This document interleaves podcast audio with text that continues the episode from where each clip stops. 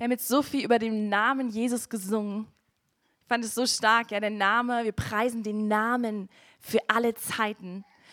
Und ich möchte starten mit einem Vers aus dem Hohelied heute, Hohelied 1, Vers 3. Dort steht, an Duft gar köstlich sind deine Salben, ausgegossenes Salböl ist dein Name, darum lieben dich die Mädchen. Ja, wir haben das in der Begrüßung, äh, wurde es schon ein bisschen angeklungen mit den Müttern, ja, dass sie sich ausgießen eigentlich für ihre Kinder. Ja, und also auch die Väter sind äh, da drin, ja. Man, wir gießen uns aus oder auch die, die keine Kinder haben. Ja, wir haben überall Menschen um uns herum, wo wir sagen, hey, da, da gießen wir aus, da investieren wir in Menschen. Und man kann es echt so auch sagen, ja, vielleicht bist du derjenige, wo man sagen kann, hey, an Duft gar köstlich sind deine Salben, das, was du ausgießt, ausgegossenes Salböl ist dein Name für deine Kinder vielleicht, ja. Darum lieben dich die Mädchen oder die Jungen, die Menschen um dich herum. Aber wir können diese Stelle genauso auf Jesus nehmen. Dein Name, Jesus, ist ausgegossenes Salböl. Was heißt es, dieses ausgegossene Salböl? Was, was ist eigentlich dieses Salböl? Und ich habe mal so eine Alabasterflasche hier noch äh, als Bild eingeblendet. Das war damals so, dass das Salböl etwas ganz, ganz Wertvolles war. Es war genauso wertvoll wie Gold oder wie Perlen. Also es war ein Vermögen wert. Wir lesen auch in der Bibel, dass es jemanden gab, der hatte so ein äh, Nadenfläschchen, ja, also Salböl mit Nade. Und dass es einen ganzen Jahresgehalt gekostet hat. Also kannst du überlegen, wie viel verdienst du im Jahr? Das wurde dafür ausgegeben. Also es war wirklich was ganz, ganz Wertvolles. Und es war auch so, dass manche Menschen, die diese Alabasterflaschen hatten mit dem Salböl, dass das so kostbar für sie war, dass sie das in Schatzhäuser getan haben, damit es auf gar keinen Fall irgendwie geklaut wird. Ja, also es war so ihr Besitz, ihr Prestige. Also wenn man das besessen hat, dann war man also reich. Ja, man war jemand in der Gesellschaft. Und manchmal war das auch so, dass auf Hochzeiten dass sie solche Stirnmänner mit so Mini-Gefäßen den Gästen gegeben haben und dann so ein bisschen Salböl reingetropft haben, um zu zeigen, guckt mal, wir sind so reich, wir geben euch so ein bisschen, ein Tropfen ist schon okay, ja, dann könnt ihr sehen, wie toll wir sind, wie viel Reichtum wir eigentlich besitzen. Und das Salböl war eigentlich gar nicht dazu da, dass es ausgegossen wurde, sondern eigentlich war es der Reichtum, Prestige, also wie Gold, ja. Manche haben das wirklich gelagert in den Schatzhäusern.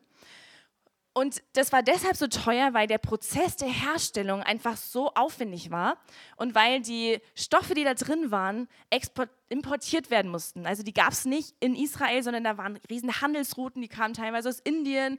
Ja, also es war wirklich was sehr, sehr, sehr Wertvolles.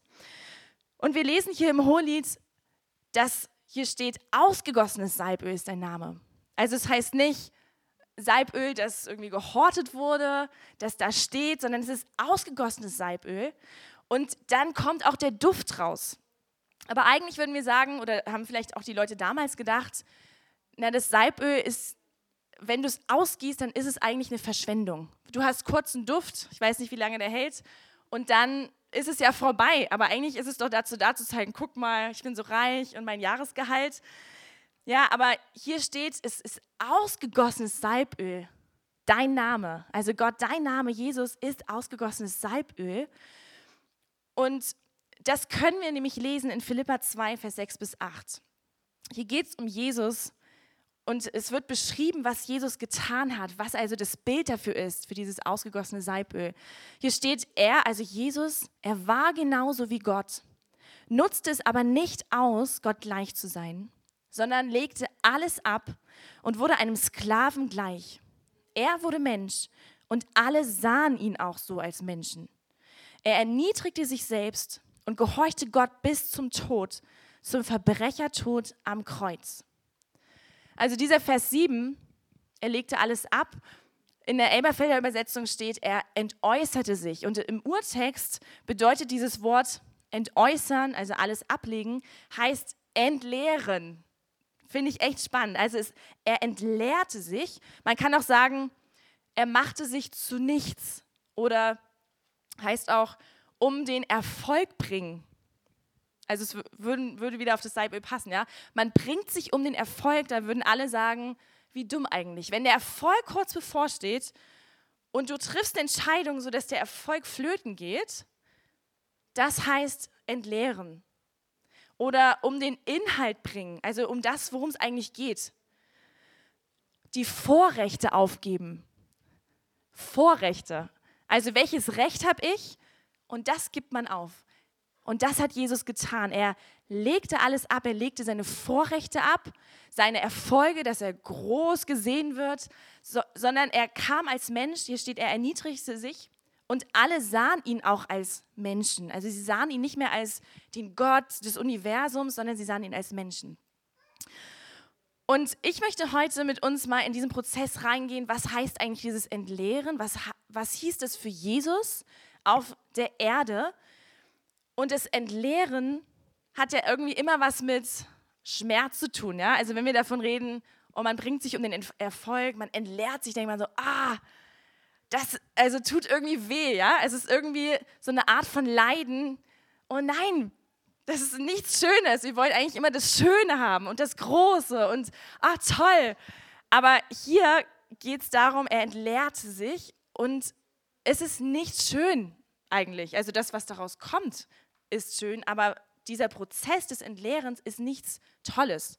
Und das überschauen wir oft und wir wollen immer zu dem Tollen, ja? Gott die Ehre und alles ist schön, aber ich möchte heute mal in diesem Entleeren bleiben. Wir gehen auch noch dann zu dem Tollen, ja? Aber weil nur wenn wir das auch anschauen, was eigentlich dieser Entleerungsprozess ist, kommen wir zu dem Punkt, dass wir sagen, wow, okay, was hat es eigentlich für eine Bedeutung, dass wir heute Gottes Kinder sein können? Und mein erster Punkt des Entleerens von Jesus habe ich genannt, das Leiden am Kreuz durch den Zorn Gottes. Ich glaube, das ist auch das Erste, was uns einfällt, wenn wir an Jesus denken. Wie hat er sich entleert? Dass er am Kreuz hing. Und für uns ist es eher so, okay, er wurde gefoltert und das ist schon krass. Da kommen die Nägel durch seine Arme und seine, seine Füße. Er wurde geschlagen. Das ist eigentlich das Leid. Zum Teil. Aber dieser Punkt, den ich heute als erstes ähm, nehmen möchte, hier geht es um den Zorn Gottes. Und zwar ist das eigentlich der Gipfel gewesen vom, vom Auftrag von Jesus, warum er am Kreuz hing. Jesus hat alles bezahlt und deshalb brauchen wir nichts mehr bezahlen. Das ist eigentlich das Evangelium. Er ertrug den Zorn Gottes, damit wir ihn nicht ertragen müssen.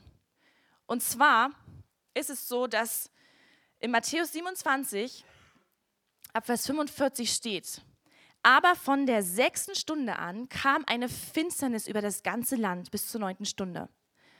Um die neunte Stunde aber schrie Jesus mit lauter Stimme auf und sagte, Eli, Eli, lema sabachthani. Das heißt, mein Gott, mein Gott, warum hast du mich verlassen? Und das sind drei Stunden von der sechsten bis zur neunten Stunde, wo Finsternis ist. Das war vorher nicht. Plötzlich kam eine Finsternis.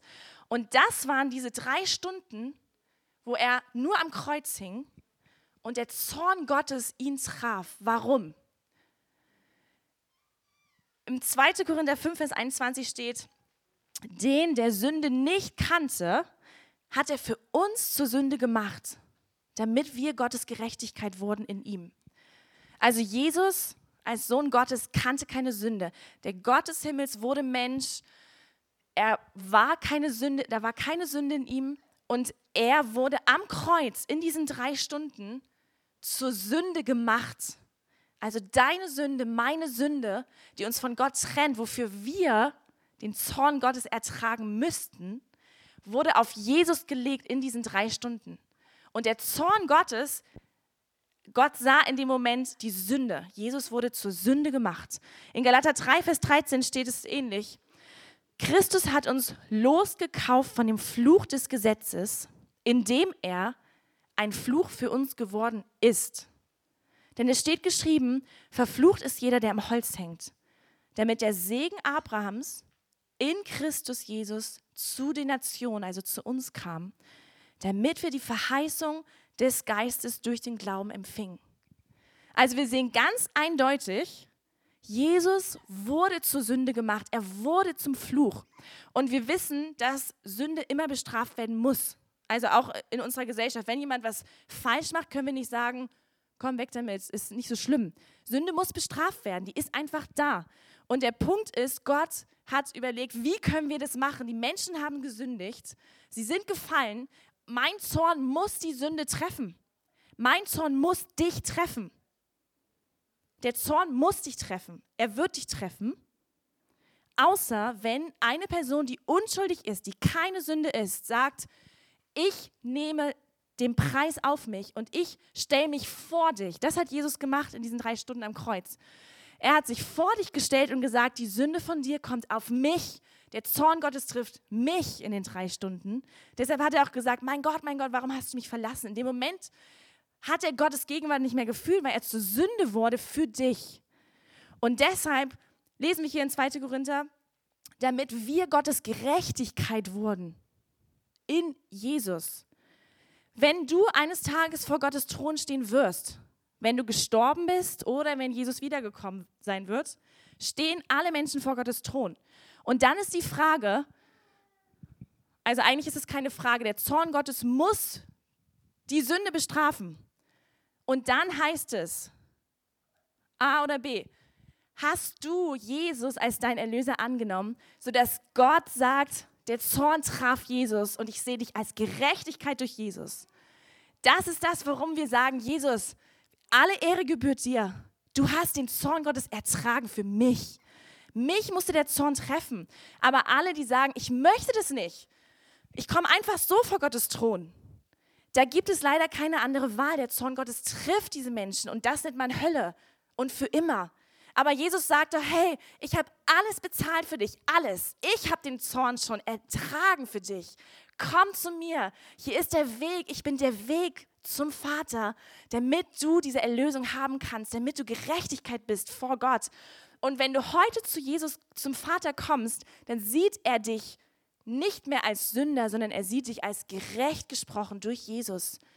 Deshalb sollen wir jeden Tag Jesus anziehen. Ja? In, der Bibel steht es. Jesus ist, er ist unsere Hoffnung. Er hat uns erlöst. Er hat uns erkauft mit seinem Blut. Das ist das, warum wir Jesus feiern dafür, dass er am Kreuz für uns gestorben ist. Nicht, weil er irgendwie gelitten hat und der arme Kerl, sondern weil er den Zorn Gottes für uns ertrug. Er hat sich entleert. Er hat alles gegeben und das ist, glaube ich, das Schlimmste, was jemand ertragen kann. Und Jesus sagt, das musst du nicht ertragen. Ich habe es für dich getragen. Du musst nicht, wenn, wenn wir in der Bibel lesen, nimm dein Kreuz auf dich, dann meint es nicht das. Der Zorn Gottes ist getragen worden und wir können uns versöhnen lassen mit dem Vater durch Jesus. Ist das nicht eine gute Botschaft? Ich finde es super stark. Das ist das Evangelium. Matthäus 10, Vers 28 steht, Habt keine Angst vor denen, die nur den Leib töten. Also Menschen können uns töten, aber habt keine Angst vor denen. Der Seele können sie nämlich nichts anhaben. Fürchtet aber den, der Seele und Leib dem Verderben in der Hölle ausliefern kann. Das ist Gott. Fürchtet ihn. Also es ist nicht immer, ah toll, happy clappy. Fürchtet deinen Gott.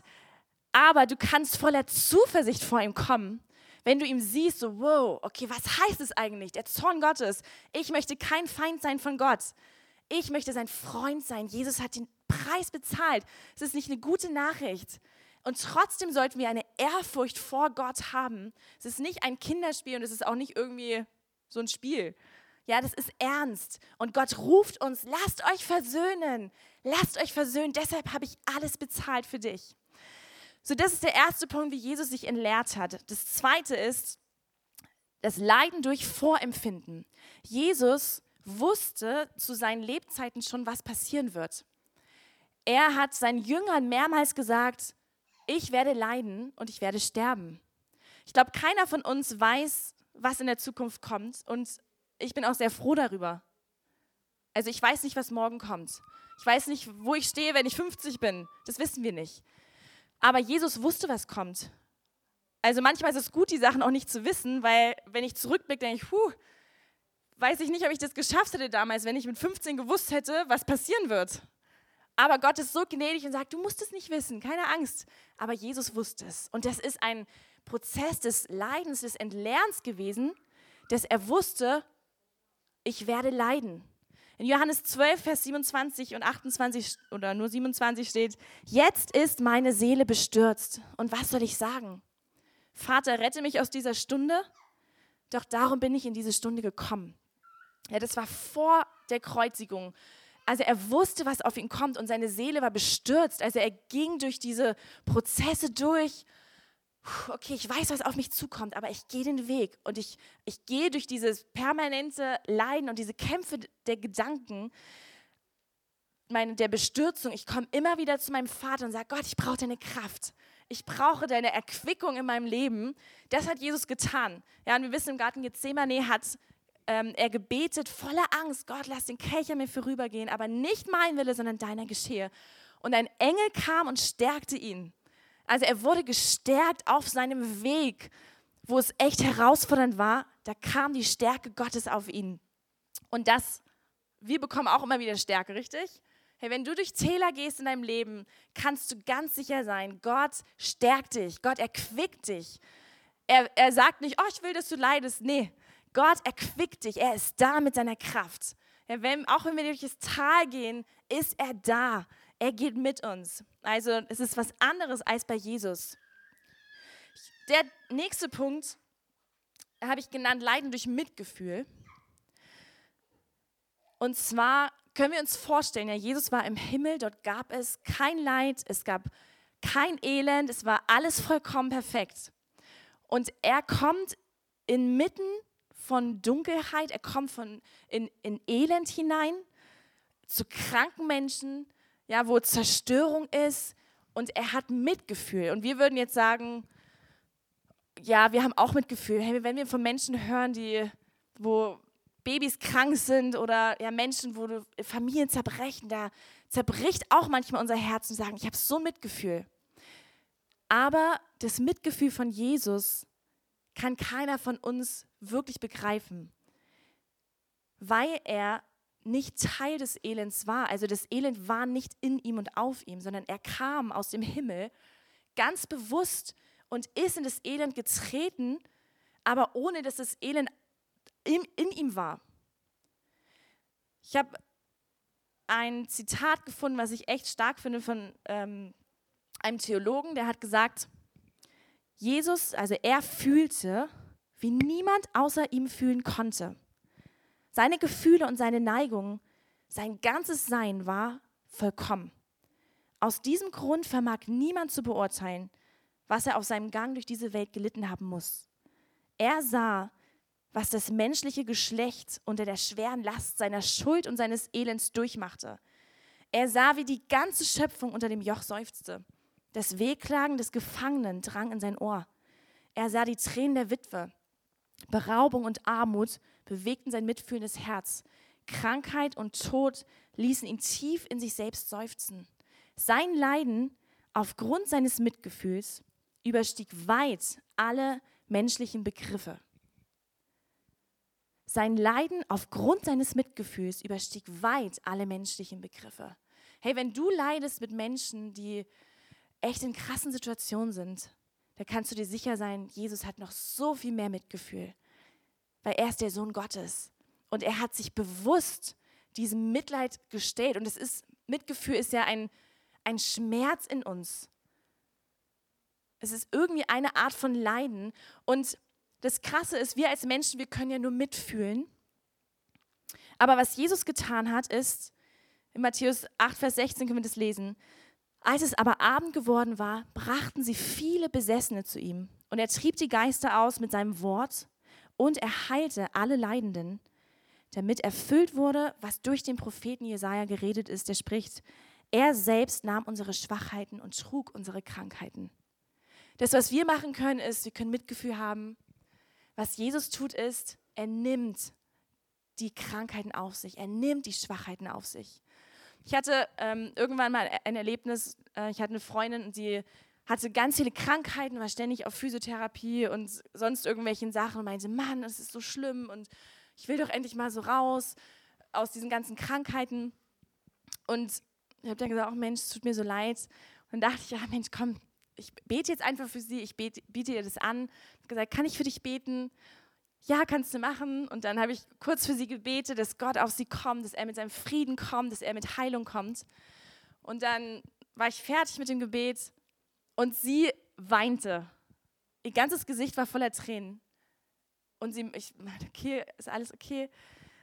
und sie meinte, weißt du, ich habe so viele Menschen um mich herum immer von meinen Sachen erzählt und wie krass das ist und wie schlimm das ist. Und jeder hat mir immer auf die Schulter geklopft und gesagt, ach Mensch, das tut mir so leid. Du bist die allererste, die etwas tut. Du hast gebetet. Und es hat sie so bewegt. Und ich glaube, dass das das Mitgefühl ist von Jesus. Nicht einfach nur zu fühlen, sondern er sagt, ich komme und ich nehme deine Krankheit, ich nehme dein Leiden. Das ist der Unterschied und wir haben diesen Jesus in uns. Es ist nicht unser Mitgefühl, sondern es ist das Mitgefühl Jesu, was zu den Menschen hinaus soll. Herr, dass wir nicht einfach nur auf, nicht auf die Schulter klopfen, sondern Jesus möchte viel mehr. Und deshalb kam er auf diese Erde. Er hat sich entleert, um zu sagen, hey, ich nehme es auf mich. Diesen schweren Weg des Mitleids. Ich sehe überall, mit jedem Menschen sehe ich, wie krass das ist. Und es überwältigt mich eigentlich, dieser Schmerz, das Mitgefühl, aber ich gehe den Weg für dich. Ich mache das für dich. Ich entleere mich für dich. Und das vierte, was ein ähm, Entleeren war für Jesus, ist das Leiden um der Gerechtigkeit willen. Jesus kannte die Gerechtigkeit im Himmel, also Vollkommenheit. Er hat ja die Welt geschaffen und sein Plan war für die Menschheit, in Frieden mit Gott zusammenzuleben. Gerechtigkeit, Freude. Ja, das ist das Reich Gottes. Und Jesus kam auf die Erde und er sah so viel Ungerechtigkeit. Und es ist nicht nur, dass er die Ungerechtigkeit sah, so wie wir vielleicht Ungerechtigkeit sehen und sagen, oh, es macht mich so wütend. Ja? Ungerechtigkeit macht was mit uns. Aber bei Jesus war es so, dass er nicht nur Ungerechtigkeit sah, sondern auch wusste, woher es kam die ganze Zeit. Er sah, wie das Volk Israel unterdrückt wurde von den Römern. Er sah, wie sie mit Steuern geknechtet wurde, wurden. Er sah, wie Familien zerstört wurden, wie Leid und Elend da war, wie Menschen getötet wurden. Er sah Familien, die auseinanderbrachen, Ungerechtigkeiten im Kleinen und im Großen. Ja, wir sehen das ja auch, wir sehen viele Ungerechtigkeiten und Jesus sah sie noch viel mehr. Aber er es war nicht nur so, dass er die Ungerechtigkeit der anderen Menschen sah und wusste, was eigentlich vollkommene Gerechtigkeit war, sondern die Ungerechtigkeit traf ihn persönlich ja auch. Er wurde abgelehnt. Er wurde zurückgewiesen. Er wurde missverstanden. In Jesaja 53, Abvers 7 lesen wir: Er wurde misshandelt, doch er beugte sich und machte seinen Mund nicht auf. Wie ein Lamm, das zum Schlachten geführt wird, wie ein Schaf, das vor den Scherern verstummt, so ertrug er alles ohne Widerspruch. Durch Bedrückung und Gericht wurde er dahingerafft. Doch wer von seinen Zeitgenossen dachte überhaupt darüber nach?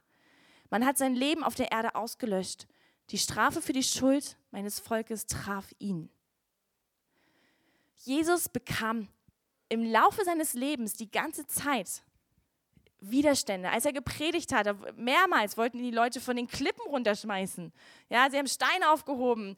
Er wurde missverstanden, aber Jesus hat es nicht korrigiert. Jesus hat nicht gesagt, also ich bin hier der Sohn Gottes, jetzt hört mal auf mich. Ich zeige euch jetzt mal, wer ich bin. Er hat es nicht gemacht. Also diese Stelle, er wurde misshandelt, es bezieht sich ja auf die Kreuzigung, aber es bezieht sich auch auf sein Leben. Er wurde gehasst von Menschen, er wurde zurückgewiesen. Er wurde angeklagt. Er wurde nicht so gesehen, wie er wirklich war. Und er hat sich nicht verteidigt. Also wie krass ist das? Weil in uns Menschen ist es drin, wenn ich falsch gesehen werde, und es betrifft nur eine Person, ja, wenn eine Person mich irgendwie falsch beurteilt und ich denke, das ist gar nicht so, dann werde ich richtig sauer und eigentlich möchte ich automatisch mich rechtfertigen und sagen, aber so und so und so und so ist das. Ich muss mich doch ins richtige Licht stellen. Ich muss sagen, wie es richtig ist. Das ist Gerechtigkeit und wir müssen für Gerechtigkeit kämpfen und für die Wahrheit und los geht's. Und Jesus wurde tagtäglich von Menschen falsch beurteilt, falsch beschuldigt, gehasst, missverstanden. Und er hat es nicht, sich nicht ins rechte Licht gerückt. Er hätte jeden Tag sagen können, so Vater, sende deine Engel, damit alle sehen, ich bin der Sohn Gottes. Und er hat es nicht gemacht weil er den großen Plan sah und gesagt hat, ich entleere mich, ich muss nicht für mein Recht kämpfen, ich muss es nicht. Und wenn die Welt mich falsch sieht, bis heute, muss ich nicht für mein Recht kämpfen, weil mein Vater das tun wird. Es wird ein Tag kommen Und darauf kann ich mich verlassen, dass mein Gott mein Recht wiederherstellt. Und das ist ein Weg des Leidens, der wahnsinnig schwer ist. Wenn wir schon zu kämpfen haben mit einer Person, die uns falsch sieht, wie sehr hatte Jesus damit zu kämpfen? Wie sehr hat er gelitten unter Ungerechtigkeiten? Ja, in Jesaja 42, ab Vers 1 bis 4 steht: Siehe, mein Knecht, das sagt Gott über Jesus, siehe, mein Knecht, den ich halte, mein Auserwählter, an dem meine Seele wohlgefallen hat. Da kommt wieder ja, der Duft des Salböls, er gießt sich aus. Ich habe meinen Geist auf ihn gelegt. Er wird das Recht zu den Nationen hinausbringen. Er wird aber nicht schreien und die Stimme nicht erheben und seine Stimme nicht hören lassen auf der Straße. Das geknickte Rohr wird er nicht zerbrechen und den glimmenden Docht wird er nicht auslöschen. In Treue bringt er das Recht hinaus. Er wird nicht verzagen noch zusammenbrechen, bis er das Recht auf Erden aufgerichtet hat und die Inseln warten auf seine Weisung. Und das Coole ist, dass ja Jesaja 400 Jahre vor Christus geschrieben wurde. Ich, ich, ich, kann mir das wirklich vorstellen, dass Jesus Jesaja 42 nahm und das über sich ausgesprochen hat. Hier steht, er wird nicht verzagen noch zusammenbrechen. Vater, du bist meine Kraft, du wirst mein Recht wiederherstellen. Ich werde nicht schreien auf den Straßen, ich werde mein Recht nicht fordern, aber du wirst es machen. Ich werde das Recht bringen, auch wenn es eine große Zeitlücke ist, bis es sichtbar wird. Aber durch das Kreuz, haben wir vorhin gelesen, hat Jesus ja schon alles vollbracht. Ja, da steht, es ist vollbracht, die Gerechtigkeit, die Dinge sind vollbracht. Und wir haben diese Gerechtigkeit schon in uns und Gottes Reich breitet sich durch uns aus. Es ist schon da, aber es ist noch nicht in der Fülle da. Und es wird in der ganzen Fülle kommen, wenn Jesus zurückkommt. Und das ist nämlich seine Belohnung. Es gibt die Zeit, wo Jesus schweigt. Ja, da ist dieses, er schreit nicht. Und die Leute denken, ja, wo ist er denn, der Gott? Macht doch nichts. Wird schon immer so weiterlaufen. Hm. Jesaja 42, Vers 12. Wir lesen mal weiter bis Vers 17. Dem Herrn sollen sie Ehre geben und seinen Ruhm auf den Inseln verkünden. Der Herr zieht aus wie ein Held, wie ein Kriegsmann weckt er den Eifer. Er erhebt einen Schlachtruf, ja ein gellendes Feldgeschrei. Er beweist sich als Held gegen seine Feinde. Seit ewigen Zeiten habe ich geschwiegen, war still, habe an mich gehalten. Wie eine Gebärende werde ich nun stöhnen, schnauben und nach Luft schnappen zugleich. Ich werde Berge und Hügel ausdürren und alle Kraut vertrocknen lassen. Und ich werde Ströme zu Inseln machen und Teiche trockenlegen.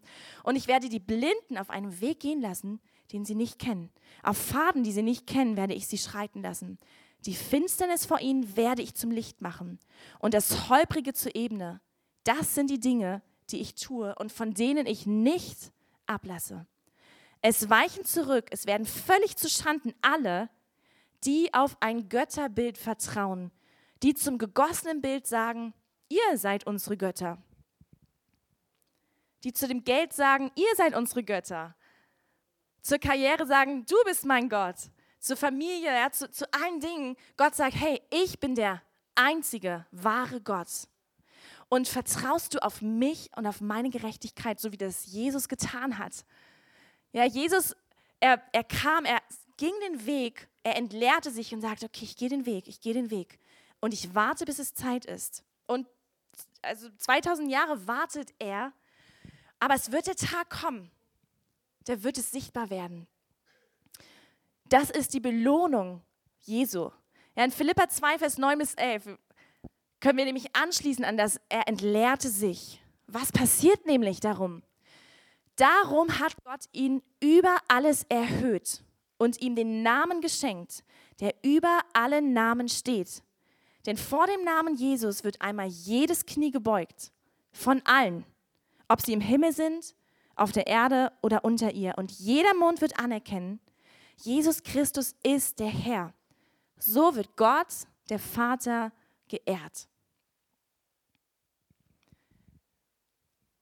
Für uns ist es so, wir wollen eigentlich sofort dahin, wir wollen sofort die Auferstehung, wir wollen sofort die Größe und das Tolle. Aber ohne Tod gibt es keine Auferstehung. Und es trifft genauso für dein Leben zu. Wenn du sagst, aber ich möchte die auferstehen, ah, ich will jetzt sofort, Jesus, los, lass uns kommen, es wird richtig toll. Und er sagt, ja, es wird richtig toll. Aber wir müssen erst durch den Prozess gehen. Wir müssen uns erst entlernen. Das ist der erste Schritt. Sich zu entleeren. Aber der Tag wird kommen, wo er sein Erbe bekommt, wo, das, wo er zurückblickt und sagt, wow, es hat sich wirklich gelohnt. Es, er ist es wert. Der Vater ist es wert. In Jesaja 28, Vers 5, ich glaube, das habe ich nicht dran, steht, an jenem Tag wird der Herr der Herrscher für den Rest seines Volkes zur herrlichen Krone und zum prächtigen Kranz und zum Geist des Rechts dem, der zu Gericht sitzt und zur Heldenkraft denen, die den Kampf zurückdrängen ans Tor. Also er wird zur Krone werden. Ja, und in Jesaja 40 ist es auch so eine starke Stelle. Eine Stimme ruft in der, in der Wüste Bahn den Weg des Herrn, ebnet in der Steppe eine Straße für unseren Gott. Jedes Tal soll erhöht und jeder Berg und Hügel erniedrigt werden. Und das Unebene soll zur Ebene werden und das Hügelige zur Talebene. Und die Herrlichkeit des Herrn wird sich offenbaren. Und alles Fleisch, also alle Menschen miteinander, sie werden es sehen. Denn der Mund des Herrn hat es geredet. Eine Stimme spricht, rufe. Und ich sage, was soll ich rufen? Alles Fleisch, Fleisch ist Gras und all seine Anmut wie die Blume des Feldes. Das Gras ist verdorrt, die Blume ist verwelkt, denn der Hauch des Herrn hat sie angeweht. Für war des Volkes Gras. Das Gras ist verdorrt, die Blume ist verwelkt, aber das Wort unseres Gottes besteht in Ewigkeit. Auf einen hohen Berg steig hinauf, du Freudenboot in Zion. Erhebe mit Macht deine Stimme, du Freudenboot in Jerusalems. Erheb sie, fürchte dich nicht. Sprich zu den Städten Judas, siehe da, euer Gott. Siehe, der Herr, Herr, er kommt als Starker und sein Arm übt die Herrschaft für ihn aus. Siehe, sein Lohn ist bei ihm und seine Belohnung geht vor ihm her, vor Jesus. Er wird seine Herde weiden wie ein Hirte. Die Lämmer wird er in seinen Arm nehmen und in seinem Gewandbausch tragen. Die säugenden Muttertiere wird er fürsorglich leiten. So, wenn Jesus eines Tages wiederkommt, dann ist das sein Lohn. Und als er am Kreuz hing, sah er diesen Lohn. Er sah das schon mit seinen Augen, hat gesagt, es lohnt sich, es lohnt sich, es lohnt sich, ich mache das, ich entleere mich. Der Lohn ist da. Vater, ich liebe dich, ich bringe das Recht in die Nation. Auch wenn, wenn ich ungerecht behandelt werde, ich sehe, was kommt. Dein Reich kommt und dafür lohnt sich, alles aufzugeben. Erst durch den Tod kommt auch die Auferstehung. Ich glaube, dass es echt ein ganz, ganz wichtiges Wort ist, weil wir zuerst die Auferstehung wollen, aber es funktioniert nur durch den Tod. Jesus musste sterben, bevor er auferstehen konnte. Und Jesus sagt in Johannes 12, er spricht hier vor der Kreuzigung, die Stunde ist gekommen, dass der Sohn des Menschen verherrlicht wird. Er hat es schon gesehen. Ich sage euch, wenn das Weizenkorn nicht in die Erde fällt und stirbt, bleibt es allein. Wenn es aber stirbt, bringt es viel Frucht. Wer sein Leben liebt, verliert es. Und wer sein Leben in dieser Welt hasst, wird es zum ewigen Leben bewahren. Wenn mir jemand dient, so folge er mir nach. Und wo ich bin, da wird auch mein Diener sein. Wenn mir jemand dient, so wird der Vater ihn ehren. Wir müssen nicht mehr die ersten drei Punkte des Leidens so wie Jesus durchgehen. Ja? Wir müssen nicht den Zorn Gottes ertragen. Wir können auch nicht dieses Vorempfinden und auch dieses göttliche Mitgefühl. Aber der dritte, der vierte Punkt, das Leiden um der Gerechtigkeit willen, da sagt Jesus, hey, das ist der Punkt. Erst wenn das Weizenkorn in die Erde fällt und stirbt, dann bringt es viel Frucht. Erst dann kommt der Wohlgeruch hervor. Dann kommt dein Wohlgeruch hervor. Ja, es gibt so viele Stellen der Nachfolge, dass Jesus sagt, hey, Matthäus 10 zum Beispiel, wer Vater oder Mutter mehr liebt als mich, ist meiner nicht würdig. Und wer Sohn oder Tochter mehr liebt als mich, ist meiner nicht würdig. Und wer nicht sein Kreuz aufnimmt und mir nachfolgt, ist meiner nicht würdig. Wer sein Leben findet, wird es verlieren. Und wer sein Leben verliert, um meinetwillen, wird es finden. Es geht darum zu sagen, Jesus, ich liebe dich mehr Du bist das Einzige, wonach ich strebe. Du bist mir wertvoller als alles. Und so wie Jesus sich ausgegossen hat als Salböl, dass wir sagen, okay, ich möchte das auch tun. Du bist es wert, Jesus. Du hast so viel für mich getan. Du hast alles für mich getragen. Also möchte ich alles dir geben, was ich habe. Ich will an nichts festhalten. An keinem Stolz in meinem Herzen, kein, keine Rebellion. Ich will an keinen materiellen festhalten, an Sicherheit, Frieden. Worauf baue ich mein Leben? Und Jesus sagt, komm, gib's mir. Vertrau mir einfach. Vertrau mir. Es wird gut. Es wird gut. Der Paulus hat es erkannt. Er hat geschrieben in Philippa 3, Abvers 8, ja wirklich, ich halte auch alles für Verlust. Warum?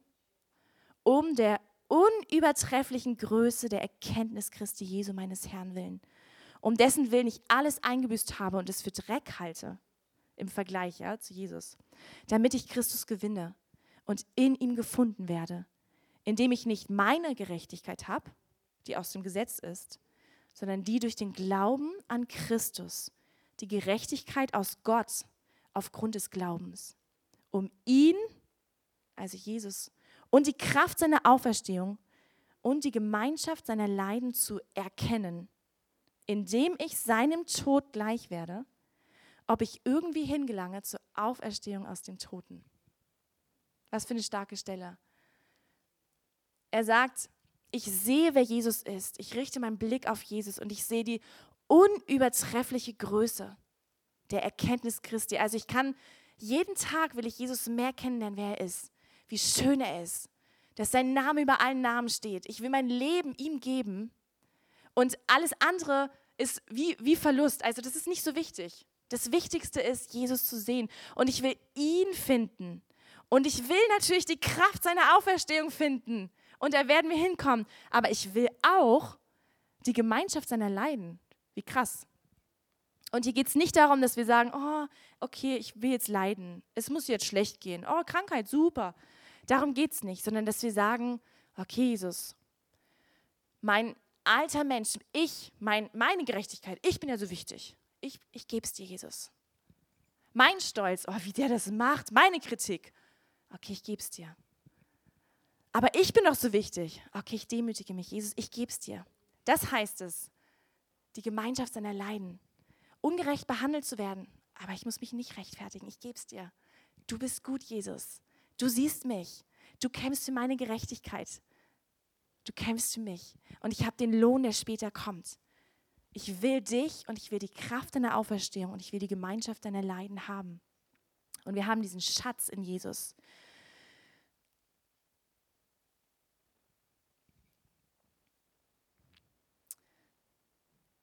Der Paulus schreibt es hier in Philippa 2, Vers 2 bis 5. So erfüllt meine Freude, dass ihr dieselbe Gesinnung und dieselbe Liebe habt, einmütig, eines Sinnes seid. Wie oft sind wir gegeneinander als Gemeinde? Kennst du das? oh Mann, wie doof der ist oder wieso spielt er jetzt das Lied, finde ich nicht cool, wie ungerecht er war. Und hier sagt Paulus, hey, einmütig, eines Sinnes, nichts aus Eigennutz oder eitler Ruhmsucht tut, sondern dass in der Demut einer den anderen höher achtet als sich selbst. Was für ein schweres Wort. Gemeinschaft der Leiden Jesu. Ein jeder sehe nicht nur auf das Seine, sondern ein jeder auch auf das der anderen. Habt diese Gesinnung in euch, die auch in Christus Jesus war, der sich nämlich entleerte. Dann kommt es nämlich. Was für ein starkes Wort. Diese, die Gesinnung heißt das Denken. Ich trachte danach, Jesus, wie hast du gedacht? Ich will auch so denken. Okay, wow, da steigt, steigt irgendwie in mir Wut auf, weil wieso macht er das so da vorne? Okay, Jesus, wie denkst du darüber? Ich will deine Gesinnung haben. Das ist die Gemeinschaft der Leiden, die völlige Hingabe an Jesus. Und ich möchte zum Abschluss die Geschichte kurz vorlesen aus Matthäus 26, Vers 6. Jesus war in Bethanien im Hause Simons des Aussätzigen und da kam eine Frau zu ihm, die ein Alabasterfläschchen mit sehr kostbarem Salböl hatte und goss es auf sein Haupt, als er zu Tisch lag. Als aber die Jünger es sahen, wurden sie unwillig und sprachen, wozu diese Verschwendung? Denn dies hätte teuer verkauft und der Erlös den Arm gegeben werden können. Als aber Jesus es erkannte, sprach er zu ihnen, was macht ihr der Frau Mühe? Sie hat doch ein gutes Werk an mir getan, denn die Armen habt ihr alle Zeit bei euch. Mich aber habt ihr nicht alle Zeit. Denn als sie dieses Salböl über meinen Leib goss, tat sie es zu meinem Begräbnis. Wahrlich, ich sage euch, wo dieses Evangelium gepredigt werden wird in der ganzen Welt, wird auch von dem geredet werden, was sie getan hat zu ihrem Gedächtnis. Denn der Vater ehrt die, die ihn lieben. Der Vater ehrt die, die ihn lieben. Und wenn die Welt denkt, was für eine Verschwendung, wie verschwendest du nur dein Leben, dass du an diesen Gott glaubst, dass du nicht für dein Recht kämpfst, du demütigst dich, was für eine Verschwendung. Du gibst Dinge auf, du kämpfst nicht für eine große Karriere, du bist nicht mit Ellenbogen durch die Gesellschaft unterwegs, was für eine Verschwendung. Und Jesus sagt, aber der Vater wird dich ehren. Ich sehe das ich sehe dich, ich habe diese Gesinnung in dir, die ich auch hatte. Und du wirst Gemeinschaft haben mit mir. Und er wird ein Wohlgeruch aufsteigen, ein Duft aus deinem Leben. Und der Vater sagt, du bist ein Wohlgeruch für mich. Ich sehe dich, der Duft steigt auf. Und vielleicht bist du heute hier und merkst, okay, es gibt Bereiche in meinem Leben, die ich nicht ausgieße, die ich nicht entleere, da sind Bereiche, die ich festhalte, wo ich für mein eigenes Recht kämpfen will, wo ich eher selbstsüchtig bin. Vielleicht hältst du an Dingen fest. Vielleicht sagst du, aber der Besitz ist doch so wichtig oder aber nichts auf meine Kinder oder irgendwelche Dinge in unseren Herzen, Uneinigkeit, Streit, Kritik, wo wir uns eigentlich eher fertig machen, uns im negativen Licht sehen. Und Jesus sagt, hey, willst du es mir geben? Ich habe mich völlig entleert. Möchtest du dich auch entleeren für mich? Möchtest du meine Füße salben mit deiner Liebe, mit deinem Salböl? Möchtest du es mir geben? Gibst du dein Leben in meine Hand? Vertraust du mir, dass ich dich sehe, dass ich genug bin, dass dein Wohlgeruch vor dem Thron des Vaters aufsteigt dass deine Tränen im Verborgenen gesehen werden vor dem Angesicht des Vaters. Dass ich jede Träne von dir zähle. Dass ich deine Gerechtigkeit bin. Dass ich dein Schutz bin. Und vielleicht bist du hier und sagst, ich kenne diesen Gott nicht, aber ich möchte ihm mein Leben geben. Ich möchte ihm alles geben. Hey, lass uns doch zusammen, wenn du das möchtest, lass uns zusammen unser Leben in Gottes Hände neu geben. Und wenn du willst, dann bete doch einfach dieses Gebet nach. Lass uns das zusammen machen. Jesus, danke, dass du auf die Erde gekommen bist. Danke, dass du dich entleert hast. Du hast alles ausgegossen für mich. Danke für diese riesengroße Liebe. Danke, dass du den Weg des Leidens für mich gegangen bist. Und danke, dass du am Kreuz für meine Sünden gestorben bist. Und Jesus, ich nehme diese Vergebung heute Morgen an. Reinige mich von meiner Schuld. Vergib mir. Danke, dass du mich mit dem Vater versöhnst. Und Jesus, ich gebe dir mein ganzes Leben. Ich gebe dir alle Bereiche meines Lebens ich will mich ausgießen wie Salböl über dir. Und nimm doch die Zeit und sag Jesus jetzt kurz, was in deinem Herzen vor sich geht. Wenn du merkst, dass der Heilige Geist Bereiche aufdeckt und sag, komm, gib sie mir, dann leg es Jesus hin. Sag, hilf mir, Heiliger Geist. Ich will mich ausgießen, ich will dich lieben von ganzem Herzen. Komm und hilf mir. Ich gieße mich aus wie Öl über dir.